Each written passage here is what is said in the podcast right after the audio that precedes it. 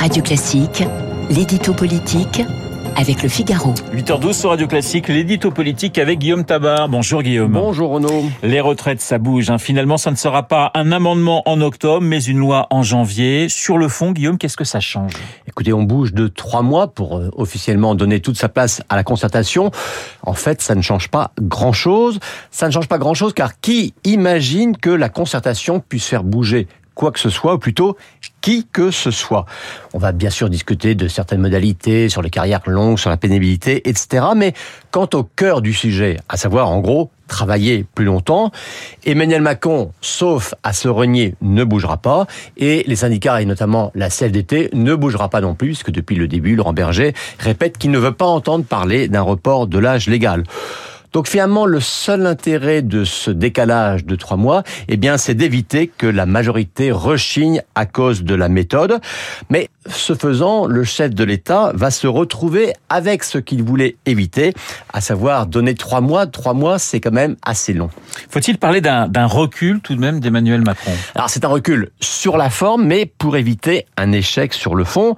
Recul sur la forme, car on sait bien que le chef de l'État voulait aller le plus vite possible précisément pour ne pas laisser se construire une qu'une coalition euh, de contestation contre ce texte, une coalition à la fois euh, sociale et politique. Euh, c'était d'où son idée initiale d'un amendement dans le PLFSS. Mais ce, dont a peur Emmanuel Macron, ce n'est pas la rue, ce ne sont pas les syndicats, ce ne sont pas non plus l'opposition, c'était en fait sa majorité. Bayrou menacé, Braun-Pivet s'alarmait.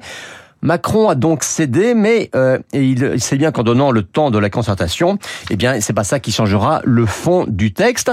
Il ne renonce rien euh, sur le fond. Il revient même à son idée initiale, qui était inscrite dans sa campagne euh, présidentielle, à savoir de reporter l'âge légal à 65 ans, alors qu'il y a quelques jours encore, on disait qu'il se contenterait euh, de 64 ans. Vous voyez, Emmanuel Macron peut dire je vous ai écouté, mais je n'ai pas cédé. Alors, on a appris aussi qu'en cas de, motion de censure votée, Emmanuel Macron euh, pourrait dissoudre l'Assemblée.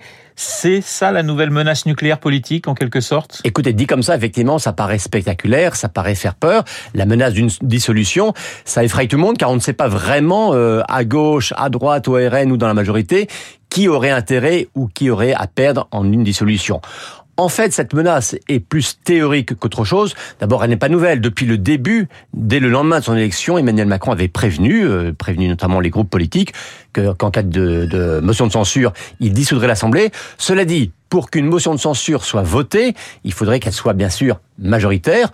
Or, si sur les retraites, LFI et le RN ont dit qu'ils étaient prêts à voter un même texte, la droite, les républicains ont toujours dit que ne voteraient pas un texte qui serait présenté euh, ou par le RN ou par LFI, et on imagine mal LR déposer une, sa propre motion de censure pour empêcher une réforme des retraites qui n'ont cessé de réclamer. Donc voyez, aujourd'hui, il n'y a pas de majorité pour renverser le gouvernement. Emmanuel Macron donne le sentiment de vouloir dire même pas peur. En fait, en disant cela, il ne prend pas un risque énorme. L'édito politique signé Guillaume Tabar. Tout de suite,